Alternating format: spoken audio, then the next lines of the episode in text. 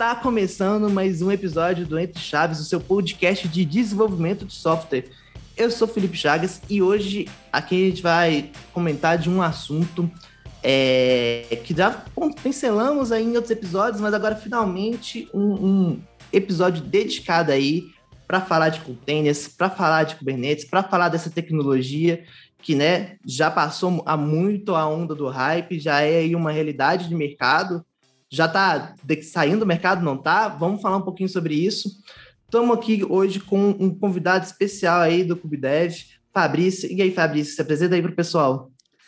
Fala aí, pessoal. Bom, bom dia, boa tarde, boa noite, né? Dependendo da hora que o pessoal está assistindo. Para quem não me conhece, eu sou Fabrício Veronês. Eu atuei bastante tempo na área de desenvolvimento de software, como desenvolvedor, passei por arquiteto de soluções, arquiteto de software, atuei como DevOps.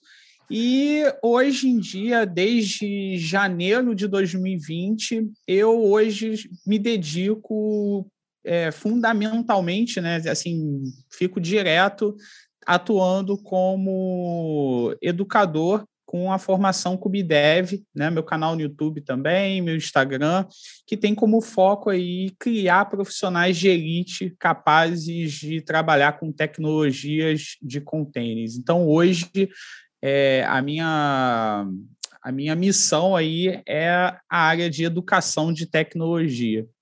Estamos aqui também com o Pablito, aí o, o mago do DevOps. E aí, Pablo, se apresenta para o pessoal. E aí, gente, tudo bem? Bom dia. Bom dia, Felipe. Bom dia, Fabrício. Bom dia, Pedro. Bom dia você que assiste o podcast, que nos escuta.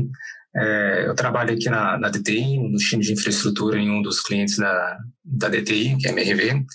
Mexo no dia a dia com containers, com Kubernetes, com algumas outras coisas de nuvem. Vai ser um papo bem interessante aí sobre containers, containerização, o que é, o que nós fazemos com isso. Eu espero que todos gostem. Eu acho que nós estamos aqui também com o Pedro, nosso convidado de DevOps. Pedro, por gentileza, se presente.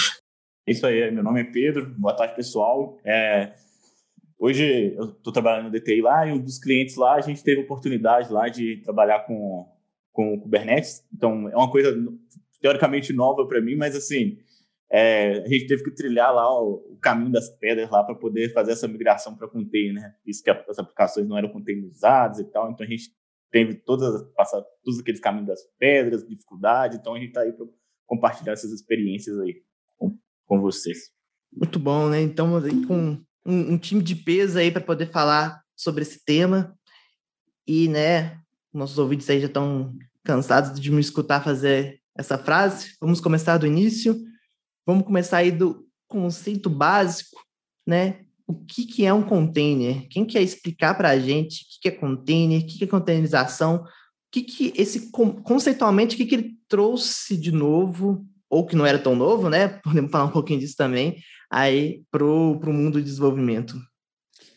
É, Cara, vamos lá. É, o que é o container? Né? Antes da gente, eu acho que é interessante a gente, antes de começar a falar sobre o container em si, pensar como nós trabalhamos com tecnologias, né? E quando eu falo isso, questão também de desenvolvimento de software e operação, né? E, em relação à infraestrutura. Lá atrás, quando eu comecei, pelo menos, né, o Fabrício estagiário, que começou lá desenvolvendo software, nós trabalhávamos com sistemas monolíticos, né, que era ali um processo único, você tinha ali uma separação é, lógica de código por módulos, né, mas a aplicação em si era algo único, era um processo único. Um exemplo aqui né, que eu gosto de dar é um e-commerce. Quando você pensa num e-commerce monolítico, você tem ali o seu e-commerce, né, a sua loja virtual, e dentro dele você tem módulos que são lá as funções que um e-commerce tem que ter, listagem de produtos, controle de estoque, parte financeira, tudo isso em uma aplicação única, né, em um processo único sendo executado. E tudo separado ali via código, né, e separado de forma modular. Às vezes não, né? Nós temos aí alguns casos que a galera bota aquela, aquela parada misturada lá e meu irmão. Modular, mas tem dois módulos, né? Pra... É, funciona. A gente não sabe como, mas funciona a parada, né? E quando a gente pensa em infraestrutura, né, isso é a parte de desenvolvimento, quando a gente pensa em infraestrutura, nós pensamos em, em, máquinas virtuais, né, em sistemas com, de hospedagem bare metal, onde você tem a máquina física ou você tem aí as máquinas virtuais. Né? Esse é o cenário que acho que boa parte da gente conheceu aí. Tem, acho que tem gente que já começa direto com microserviço, né? mas nós somos aí mais old school, mais velha guarda, começamos assim.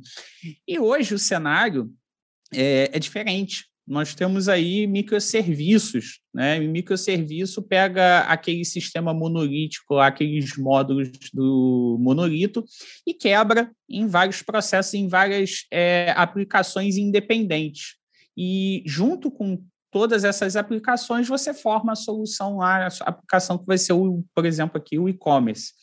Né? E com isso, quando a gente começa a pensar nesse cenário, trabalhar baseado em máquinas virtuais, em, em, em máquinas bare metals, fica extremamente complexo, porque como o, aqueles módulos que lá atrás eram embutidos, né, entre aspas, aqui na, no sistema monolítico, hoje são aplicações diferentes, as aplicações, elas novamente, são totalmente independentes.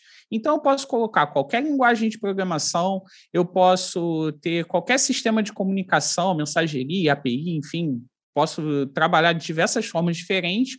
E gerenciar isso é complexo. Por quê? Porque eu preciso ter um nível de isolamento dos processos. Né? Não dá para pegar cada aplicação e colocar em máquinas virtuais diferentes, ficaria extremamente complexo fazer isso.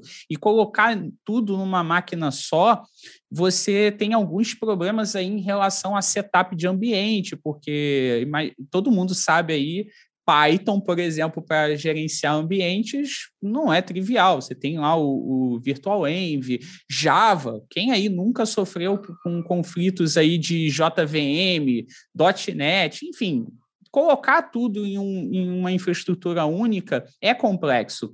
E o container vem justamente para resolver esse problema. Por quê? O container ele é um conjunto de tecnologias que faz com que você seja capaz de executar processos de forma isolada. Você consegue criar ambientes de isolamento para executar os seus processos. É, e assim, pensando assim, só com o que ele precisa também, né? O que deixa realmente aquilo mais leve, né? Não tem aquele negócio que você falou de levar toda aquela aquelas dependências que um VM teria um monte de coisa instalada, você não precisa disso. Você vai ter lá o mundinho da sua aplicação. O que, que minha aplicação precisa? Então, eu vou ter só aquelas dependências. Eu não preciso levar tudo aquelas dependências que às vezes nem são usadas pela aplicação, né? E, assim, é, pensando no nessa questão do container, na minha visão, assim, ele tem é, vai muito de acordo também do contexto, né? Para exemplo, operação, container é uma coisa, né? Aquela coisa lá que é, várias aplicações rodando em um kernel compartilhado, né?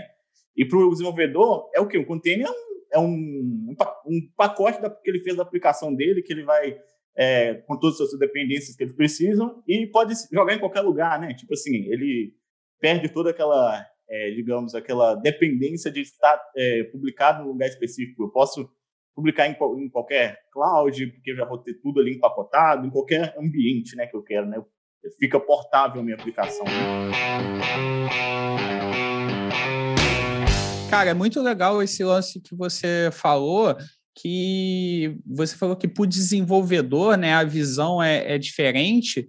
Cara, o, é, é, é interessante isso porque muitos desenvolvedores eles interpretam container como se fosse uma máquina virtual e cara, não é, sabe?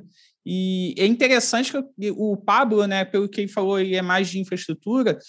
Como é que é a sua visão, Pablo? Porque assim, eu acho que eu sou, eu vim mais de desenvolvimento, né? Depois fui para arquitetura e DevOps. O Pedro, não sei, acho que acho que também foi.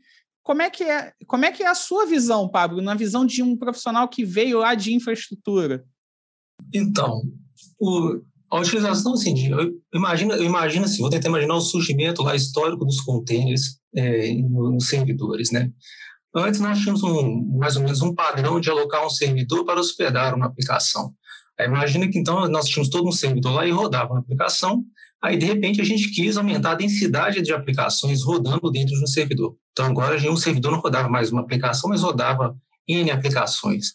Só que daí começam a surgir aqueles probleminhas de gerenciamento, que é o seguinte: como é que eu faço para ajustar os recursos do meu servidor para atender determinada aplicação sem afetar as demais? Então, eu comecei a ter esses problemas de gerenciamento, inclusive, assim, podem ter surgido pelo próprio, pela própria coexistência da, das aplicações dentro do mesmo servidor. Por exemplo, elas disputavam recursos de CPU, disputavam recursos de memória, de rede, etc. Então, você não tinha ali barreiras ou um isolamento entre elas que permitisse, assim, que você definisse os limites que ela poderia operar dentro, desse, eh, dentro deles, né? Então, quer dizer, esses próprios conflitos internos que foram surgindo na tentativa de aumentar a densidade do, de, de aplicações no servidor, mobilizou, vamos dizer assim, desenvolvedores do kernel do Linux no início, para que fossem criando esses é, os mecanismos de isolamento. Então, assim, eu, eu, acho que no começo até o nome é mais correto era o namespaces do Linux. Então, começou, então, assim, eu acho que o primeiro namespace, se não me engano, foi o sistema de arquivos. Como é que eu rodo aplicações que tivessem como se fossem sistemas de arquivos independentes. Aí depois veio, mais ou menos, a ideia do namespace para redes. Então, agora eu quero ter como se fosse uma pilha de redes independente. Depois de memória, depois de utilização de CPU, como se fosse minha cota de CPU. É, eu acho que é, essas perguntas, essas tentativas de criar o isolamento foram, assim, foram permitindo o desenvolvimento no kernel do Linux desses recursos que nós chamamos de namespace. Eu acho que o nome assim, tem mais a forma evoluída disso hoje são os Linux grupos. Então, assim, é, foi criando toda essa camada de isolamentos possíveis que permitiu que eu mudasse o meu gerenciamento, ao invés de agora ser um gerenciamento dos recursos da máquina, seria um gerenciamento dos recursos da aplicação. Então, assim, se eu pudesse definir containers, olhando essa perspectiva de infra, eu diria que containers é um conjunto de isolamentos que o meu sistema operacional me proveu, de forma que eu containerizo, eu crio uma repartição específica para que ela rode apenas aquela aplicação. E até puxando talvez a segunda pergunta, a partir disso, do que, que é container, o que, que seria containerização? É justamente essa mudança de paradigma do meu controle de data centers. Agora eu não, não trabalho mais orientado à máquina, ou os recursos da máquina. Eu trabalho orientado aos recursos da aplicação que, porventura, estão hospedados em uma máquina, um conjunto de máquinas virtuais ou um cluster. Entendeu? Para quem está começando, vou dar, vou dar um exemplo aí para quem né, já iniciou ali, de, desse, dessa problemática que o Pablo trouxe aí, que é realmente uma das principais coisas que motivacionou a criação dessa tecnologia. Vamos supor que você fez, está tá ali aprendendo no React, você criou um sitezinho seu numa versão de Node. Está rodando na sua máquina. E aí você baixa ali no GitHub um outro site que você quer rodar, quer fazer funcionar. E aí quando você vai rodar, ele é uma outra versão de Node. E aí você quer que as duas aplicações rodem ao mesmo tempo. E como você faz isso? Né? Aí, graças a Deus, o pessoal fez o NVM aí para gerenciar diferentes versões de Node. Mas, ok, aí agora você está com os seus dois sites de Node ali. Aí vamos supor que você está rodando um script em Python. Sua máquina já veio com Python instalado. Só que aí você baixou um script de uma outra versão de Python né? Que é 2.7, sei lá. E aí você vai ter que instalar mais um negócio para te usar, tipo um Anaconda da vida ou um Env, para poder gerenciar as versões do Python e não, não complicar. E aí vamos supor que você está mexendo com coisa mais antiga, coisa mais tóxica ali, está mexendo com PHP. Só que você está com duas versões de PHP diferentes no seu servidor. Como você vai subir dois sites e versões diferentes do PHP?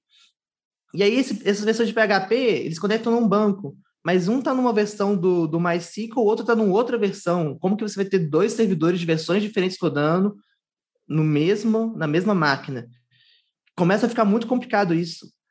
O gerenciar a variável de ambiente, o, o Fabrício citou aí o Java. Pô, o Java Path é um só. Como que eu vou ter uma versão do Java rodando e outra rodando ao mesmo tempo? É possível, é possível. Mas a complexidade de fazer essas coisas funcionarem é muito grande, né? Quem nunca ficou batendo cabeça para simplesmente conseguir é, fazer, graças a Deus, o MVM já resolve os problemas. O meu primeiro exemplo lá, o Node, o mais simples de todos, consegui fazer funcionar.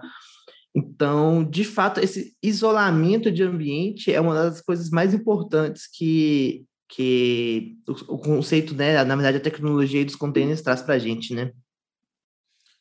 Com certeza, cara. E assim, é, é, interessante a gente ter, também ter um, em mente, né, que conforme você tem esse princípio do isolamento, é, existe também o princípio, quando você está pensando em containerização, né, que é você mudar a, cultu a sua cultura de, de executar aplicações, até de desenvolver software, tá? Porque quando você pensa em containers, até o modo de você desenvolver software muda.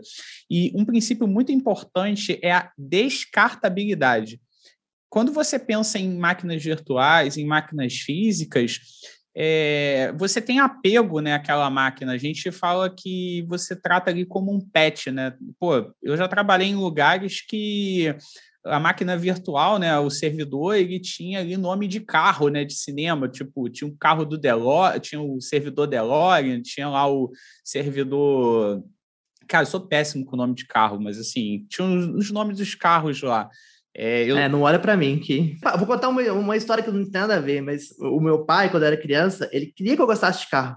Aí ele ficava assim: qual que é o nome daquele carro ali? Eu não sabia, não, não queria saber, até hoje eu não sei.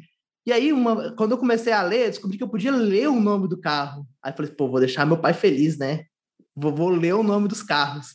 Que, e aí ele ficou feliz. Até que ele percebeu que eu estava lendo, que eu não sabia o nome dos carros. E aí ele desistiu. Falou assim: é, não vai entender de carro mesmo, não, faz parte, bola para frente. Pois é, cara, carro assim é uma parada que eu não, não ligo muito. Eu só gosto, eu gosto muito de Fusca porque eu gosto de, muito de carro antigo, assim, eu, eu sou apaixonado por Fusca e eu gosto muito do DeLorean porque eu sou, putz, mega fã do De Volta para o Futuro, né? Então são os únicos carros que eu lembro. Mas tem lá, tinham lá os nomes de carros, né? Você tem lá o, tinha lá o, você nomeava, né, as máquinas. E a, uma máquina cair, cara, é um problema gigante, porque, putz, você tem lá suas aplicações rodando e tal. E quando você pensa em container, o container ele é feito para morrer. Então a descartabilidade dele é muito maior. A gente fala que a diferença entre você trabalhar com máquinas virtuais e container, e trabalhar com containerização e virtualização, é que na virtualização você trata ali a máquina como um pet, né? o, o seu animal de estimação. E na containerização você já trata como gado. Né? Você não bota nome lá no seu, no seu gado, né? em cada boi que tá, faz parte ali do gado. Não, você simplesmente o gado ali, em alguma hora ele vai ser abatido, vai, vai, vai, vai virar, vai virar bife, né? E você não vai tratar ele ali como você trata um animal de estimação. E o container é a mesma coisa. Você sabe que em algum momento o container vai morrer. E para isso, você tem que ter uma tratativa diferente da sua aplicação. Muito bom. E assim, dando um passo além, né? E aí surgiram várias tecnologias aí para criar container, né? talvez o Docker aí, a mais famosa delas, a que mais vingou. Né? A gente vai falar um pouquinho mais sobre o Docker. E junto com esses containers começou a surgir a necessidade de gerenciar esse tanto de container, né? De né, fazer a famosa orquestração de containers. E aí, antes de falar das, do que, que né, dos exemplos de mercado de orquestração de containers, quem que quer explicar aí para os nossos ouvintes o que, que seria essa orquestração e por que, que ela é importante? Então, é, vamos lá. Primeiro, a gente quando, vamos, vamos pensar novamente naquele cenário de microserviços, né? quando a gente está trabalhando nessa migração de monolito para microserviços. Beleza, conseguimos lá migrar para microserviços no nosso e-commerce, né? Nosso nosso e-commerce agora ele trabalha de forma baseada em microserviços, onde eu tenho ali vários processos sendo executados de forma isolada, independente, e o conjunto deles forma o meu e-commerce. Beleza, resolvi o problema de isolamento utilizando os containers, porque cada processo vai ser executado dentro de um container, de forma isolada, se comunicando apenas com o que eu desejo, porque eu tenho esse controle de comunicação, já que os containers tra trabalham de forma isolada.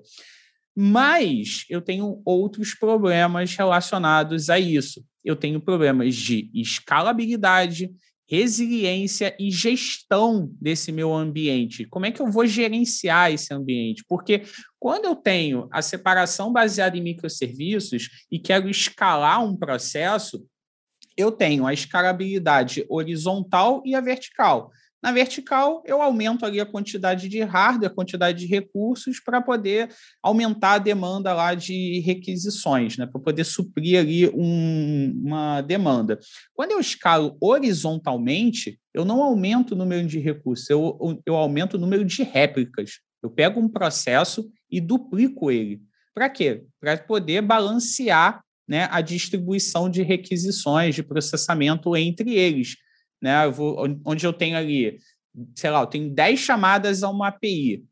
Ao invés de eu aumentar a quantidade de hardware para um processo dar conta dessas 10 requisições, eu vou criar duas réplicas, né? Eu vou criar mais uma cópia desse processo e eu vou jogar cinco requisições para uma instância, né? Para uma réplica e cinco para outra. Eu vou fazer esse balanceamento de carga.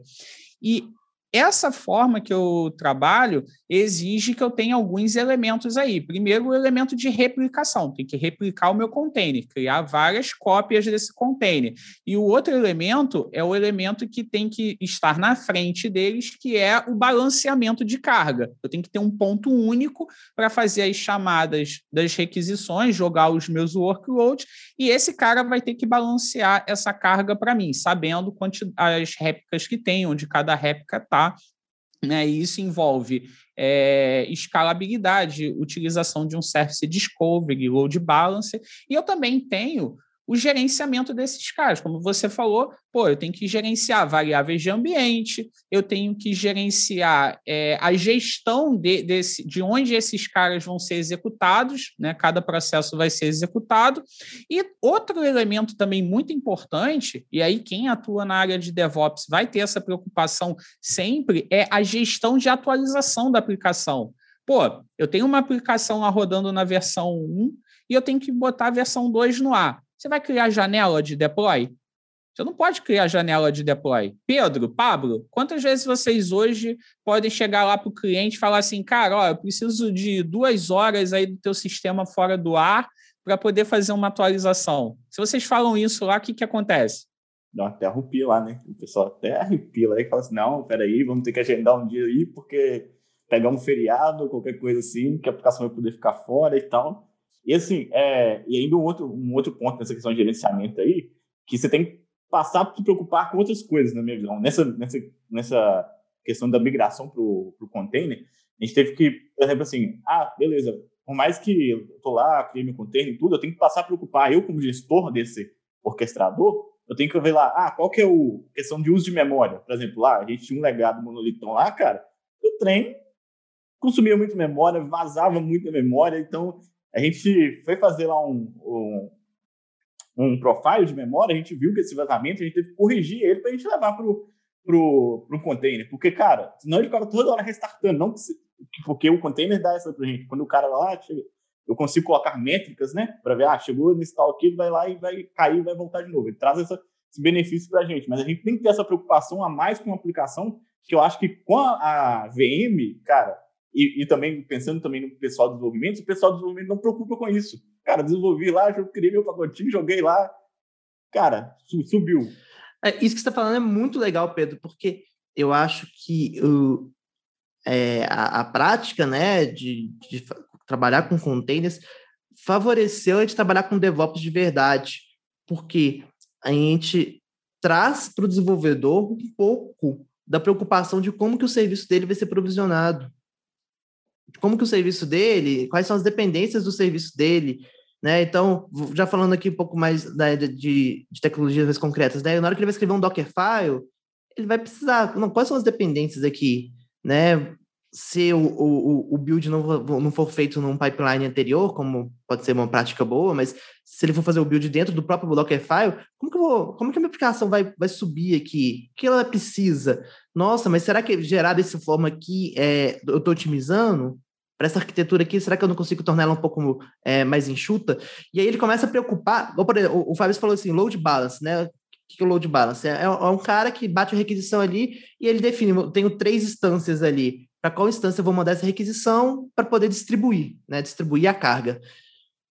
Ele começa a entender um pouquinho sobre isso, começa a entender um pouquinho sobre o Ingress, começa a entender um pouquinho sobre networking, sobre IP, faixa de IP, obviamente, né, não precisa querer entender sobre tudo isso, Mas para o desenvolvedor que é mais curioso, ele vai começar a conhecer de conceitos que antes eram do mundo da infra, e aí a gente vai eliminando essa barreira time de desenvolvimento em infra e realmente trabalhando com o DevOps, como é a proposta original do DevOps, né?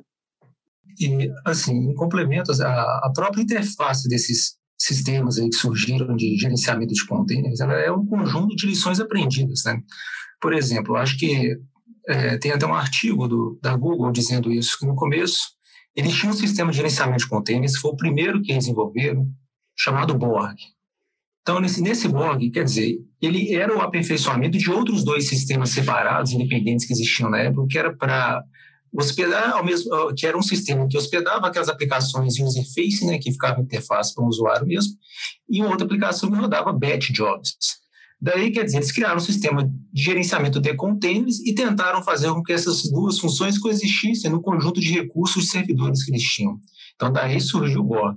Então, quer dizer, o que, que o Borg teria que fazer? Ele teria que primeiro hospedar as aplicações, essas aplicações já tinham ali aquele um, um container, não da forma tão aperfeiçoada como nós temos hoje, mas naquela época já existia um conceito de containers, então eles alocavam recursos para aplicações do usuário, mas os recursos, mas aplicações batch, elas poderiam, por exemplo, tomar recursos que estavam excedendo lá das aplicações do usuário por um tempo para rodar seus batches e depois, quando os médicos morriam, os recursos voltavam para a aplicação. Então, você vê assim, a própria dificuldade de você gerenciar os recursos, que naquele, nesse exemplo que eu citei são de memória, para que eles ora funcionem para o usuário, ora funcionem para os batches, quer dizer, já criou um monte de dificuldades que, que, que a Google, no enfrentamento disso, no desenvolvimento do Borg, teve que, que, que, enfrentar né, e desenvolver recursos, até mesmo contribuindo no kernel do Linux para essa questão dos namespaces, para o, os próprios recursos do container, para que ela mesma pudesse aproveitar deles no Borg. Daí, depois de um tempo, quer dizer, o Borg já estava ali mais maduro, eles falaram assim, agora aprendi um monte de lições com ele, eu vou desenvolver um outro sistema de gerenciamento de containers, que é o primo dele, chamado Ômega, falou assim, eu vou aplicar agora todos os padrões de desenvolvimento, de arquitetura desse sistema de gerenciamento que eu aprendi como eficientes nesse Ômega.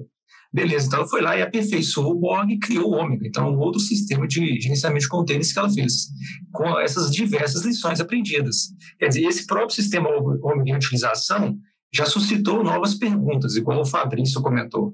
É, o que acontece quando você tem diversas réplicas e você quer distribuir o tráfego entre elas? Bom, eu vou ter que desenvolver um load balancer ali virtual. Ele vai ter que receber requisição para um tipo de aplicação e balancear entre todas as réplicas dela. Bom, mas o que acontece quando você tem por exemplo, é, sei lá, você quer compartilhar um, um, determinado arquivo, um determinado conjunto de dados entre vários containers que se, se servem de alguma aplicação. Bom, eu vou ter que criar um conceito chamado volume. Então, assim, como é que eu implemento isso? Você vê que essas próprias dificuldades que foram surgindo foram criando as interfaces hoje que nós reconhecemos Kubernetes. Daí, quando a Google foi desenvolver o Kubernetes, ela falou assim, agora que eu já tenho esse monte de lições aprendidas, eu já tenho esse monte de padrões que eu já vi e testei que são padrões de construção, bons padrões de construção de sistema de gerenciamento de containers, vou aplicar um projeto chamado Kubernetes e vou distribuí-lo para o público. Então, aí a gente tem esse conjunto de interfaces hoje, mais ou menos é, é, mais ou menos padrão, né, de um formato assim, inclusive, que eu particularmente acho muito agradável trabalhar, que é o Kubernetes, que expõe essa interface, como o Chagas disse, que às vezes até mesmo ensina o seu próprio, o seu próprio operador a fazer a, a, a sua tarefa de tão, de tão simples, de tão bem feita, organizada que ela é. E, e, que isso tudo, no final, resultou de anos de evolução de produtos, diferentes sistemas de gerenciamento de containers, até que o Kubernetes veio ao cabo à luz aí, para que nós utilizássemos hoje em todas as clouds. Eu vou interromper a explanação do Pablo. Eu falei para vocês que ele era um mago do DevOps aí. Queria trazer aqui para a gente, no bloco final, uma polêmica. Não estava nem na pauta ali, uma polêmica surpresa. Queria saber a opinião de vocês disso. Daniel, bota aí a musiquinha do Super Pop de polêmica. Seguinte, o, a containerização, né, os gerenciadores de container, eles são excelentes, mas na minha opinião, e aí uma visão mais como um arquiteto de software, e aí por isso que eu quero ver a visão de vocês aí que, que são mais especialistas em DevOps, eu acho que ele, hoje em dia, é, é tratado como uma panaceia, a solução de todos os problemas. E não é bem assim, né? O próprio Fabrício começou a citar assim, ah, você vai, você vai trabalhar com microserviços é uma boa ideia, mas nem sempre trabalhar com microserviços é uma boa ideia. E, e eu vejo muitos argumentos na, na, utilização deles que é, ah, é, porque o container resolveu a desculpa do na minha máquina funciona, né? E, e, e no, no, servidor, em produção, não, não, funciona.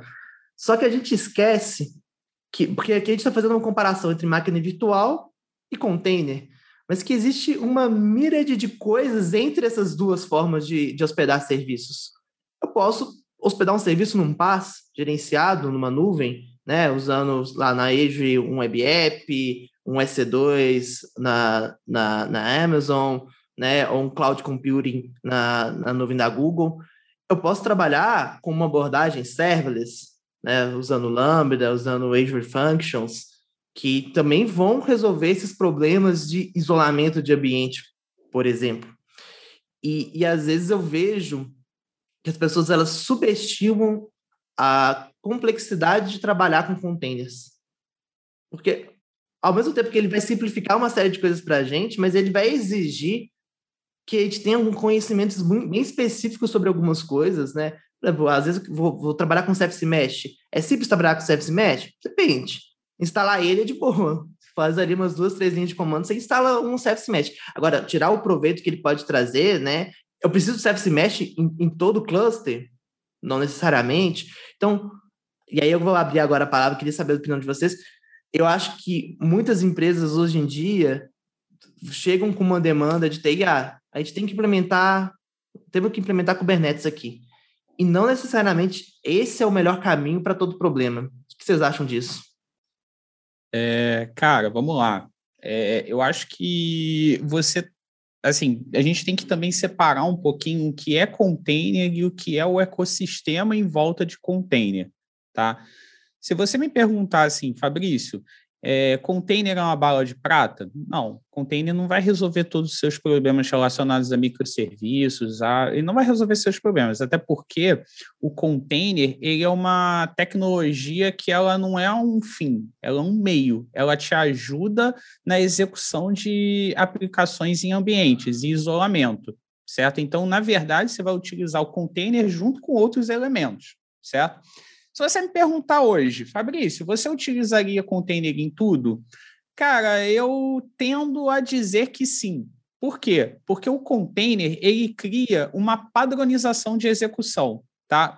Vamos lá, tudo não, vai, tem casos que não, mas assim, boa parte sim. Por quê? Porque o container ele cria um ecossistema padrão para execução da, do seu processo todas essas tecnologias que você me falou, EC2, Azure App Services, eu não tenho certeza do Lambda, tá? de, de tecnologias serverless, mas todos esses caras você consegue rodar em um container com eles. Você consegue pegar um app service e executar um container lá. Você consegue pegar um EC2 e executar um container lá também. E, e o legal é que você ganha portabilidade. Porque você está rodando lá no App Service, depois você quer migrar para um outro ambiente, cara, você consegue com muito mais facilidade do que você simplesmente executar, você subir o teu código. Um exemplo bobo, é, o Azure App Service não tem suporte a Go, a Golang, mas você consegue executar um container. Então, com isso, você consegue executar Golang na, no Azure App Service, porque você está lá criando um ambiente de execução padrão certo? Então, assim, onde eu não utilizaria containers? Provavelmente em sistemas legados, onde você tem ali um sistema muito pesado que o container não vai beneficiar, não vai ter um, não vai te beneficiar tanto. A não ser que você tenha vários sistemas legados e você assuma que esse cara é pesado, realmente eu vou jogar num container para ganhar facilidade no gestão, na gestão. Talvez faça sentido, talvez não. Tudo tem que ser analisado. Mas, assim, é longe de ser uma bala de prata, né? E você falou de tecnologias aí, service mesh, é, observabilidade. Nada disso está relacionado a container diretamente, entendeu? E, inclusive, eu já passei por alguns problemas seríssimos em relação a isso, que o, a galera queria botar Kubernetes, queria ter observabilidade nas aplicações e falou, não, vamos botar aqui Service Mesh, porque aí a gente vai ter observabilidade. Cara, não é isso. Você está você tá, você tá usando aqui o conceito errado. Então, assim, é, muitas das vezes a gente acha que está trabalhando com container para resolver um problema e não está, você está utilizando outros recursos. Mas, cara, eu hoje digo que, assim, container é uma tecnologia básica para o profissional, porque além de todo esse benefício que a gente falou, nós temos o seguinte: o desenvolvedor ele é capaz de reproduzir o mesmo ambiente de produção na sua máquina local. E isso daí, com um container, é muito simples de fazer. E além de ser uma boa prática, que inclusive tem lá no 12 Factor Apps, que tem lá os fatores de, de boas práticas para desenvolvimento de software, que é a paridade entre ambiente de desenvolvimento e produção. Hoje eu consigo ter isso com container. Eu consigo ter um, um, um, Kubernetes, consigo ter um Docker rodando na minha máquina de produção, na minha máquina de desenvolvimento, e ele vai rodar da mesma forma em produção. Mas tem outras coisas em volta que você precisa ter para resolver um problema. E o Kubernetes em si, ele não resolve todos os problemas. E, e não necessariamente você vai usar Kubernetes para tudo. Existem outras tecnologias que você pode utilizar, mas container em si, criar o seu container, eu acredito que seja uma tecnologia que você deva utilizar sim, porque vai te dar é, portabilidade em vários ambientes. Você pode, inclusive, ter o teu container rodando no App Service e se em algum momento você precisar rodar no, no Kubernetes, você vai conseguir. Lógico, tem a curva de aprendizado aí. O Kubernetes tem uma curva de aprendizado alta, mas o Docker não tem. O Docker é simples de trabalhar. Você, se você se dedicar, você consegue em pouco tempo conseguir começar a trabalhar com Docker. É, assim, é, eu, concordo com isso tudo aí, eu vejo essa questão da pessoa no legado, assim, eu acho que é bem importante fazer essa análise, né, porque você pode estar lá, tipo, dependendo se você não configurar os limites lá de, de uso de recursos, lá, depois lá seu cluster, seu cluster, seu container fica caindo, aí você já vai falar, ah, não, não, é, Kubernetes é horrível lá, mas quando você, cara, você tem que focar em resolver o problema da sua aplicação. O que eu vejo, que o uso de container, você passa a ter um foco maior na aplicação. Você para de ter aquela coisa de preocupar com o ambiente. Cara, meu ambiente é pronto, igual você falou, eu consigo ter o mesmo ambiente de produção em dev, sabe? Eu tenho essa. E aí eu vou ver realmente onde está o problema, que é tratar o desenvolvedor, preocupar um pouco mais com a aplicação dele, como que ele está construindo a aplicação dele, sabe? E assim, um outro exemplo aqui que eu tipo que de problema da questão de portabilidade, você falou assim, o Kubernetes por si só não resolve, resolve o problema? Com certeza não resolve. Por quê? por exemplo, lá, eu tinha Azure Functions, que lá, lá no, na Azure, lá, beleza, tudo lá, servers e tal. Aí lá, peguei o basicão lá, peguei um, peguei um Dockerfile lá com imagem de Azure Function, pô, subi rapidão. Aí eu falei, cara, porra, meu negócio não tá certo mais, minha function ficou em pé o tempo todo, não é isso que eu quero. Aí eu tive que estudar para aprender, uma, por exemplo, a usar o Keda, que eu usei lá, como uma ferramenta para deixar minha, é, minha function, minha aplicação serverless, sabe? Ele pode ser usado para outras coisas, mas aí eu tive que estudar outra coisa para poder estar tá fazendo que ele tivesse o mesmo comportamento que uma function deveria ter, sabe? Então, assim, você, igual você falou, a curva de aprendizado do Kubernetes é bem maior, porque ele por si só não vai resolver todos os problemas, vai precisar de coisas auxiliares para poder estar é, tá usando ele de forma correta então, e usando todo o poder de fogo dele, né? Que, é assim, na minha visão, ele é uma bazuca. Se você não vai usar todo, aquela, todo o arcabouço dele, cara, igual você falou, usa um AppService lá com um container lá que já vai resolver seu problema. Então, você tem aí um, uma, assim, você tem algumas interfaces, né? Por exemplo, que é a interface de um container, pode ser um Docker, o XC, e depois uma outra interface que você pode adicionar, que é o do gerenciador de containers, que é o Kubernetes, ou um outro qualquer, o Mesos da vida. E, e, o que você faz no final é, tro é, trocar de um tipo de, de uma, de uma camada por outra, na verdade, de gerenciamento. Então, assim, se aquela camada de gerenciamento ela se adequa melhor ao seu, ao seu perfil de do time que está desenvolvendo, do time que está gerenciando a infraestrutura, e é um tipo de aplicação, quer dizer, esse é aquele tipo de, de resposta que só vai ser realmente assim, aquela decisão que só vai ser respondida numa reunião que você coloque não como fim, igual o, o próprio Fabrício disse, a utilização da tecnologia de containers, mas como fim o produto que você vai desenvolver, né? Sua arquitetura. Então, assim, a partir desse desenho do produto e da arquitetura que você vai decidir qual que é o melhor tipo de ambiente de orquestração que você vai é, que você vai, como é fala, que você vai orientar a sua proposta a ela, né? Então, quer dizer, vai entrar aí quer dizer, todas as complexidades, então, do próprio capacidade do time, seus recursos que você tem, talvez seja uma empresa que tenha servidores on-premise e ela já tem contra, é, contratado servidores que, por enquanto, não suportam é, tecnologia de containers. Então, quer dizer, você vai conviver com aquilo, é, mesmo que o container se adeque melhor. Entendeu? Então, quer dizer, está preparado para os dois casos, né, para o caso de utilizar o container, utilizar uma outra, uma outra tecnologia, uma outra interface, vai ser assim, é determinante. E, e, saber assim, colher os melhores benefícios que o container te dá, por exemplo, aquele ajuste muito adequado que o container tem com microserviços, o ajuste muito adequado que o Kubernetes tem, por exemplo, para utilizar recursos de múltiplas máquinas virtuais no data center. É, essas coisas vão, vão surgir ao longo do, da, do seu processo de decisão arquitetural e que você vai tomar a sua decisão de fato se você vai utilizar ou não. Quer dizer, no final das contas, é uma camada que te dá muitas facilidades, mas te dá algumas complicações também, principalmente no momento de você fazer a orquestração final delas. Né?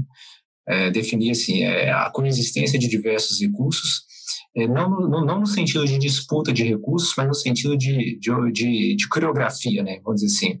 É, o que cada recurso vai fazer em qual ocasião e quais são as dependências que essa, que essa aplicação, que esse recurso vai ter em relação aos outros de todo o seu projeto.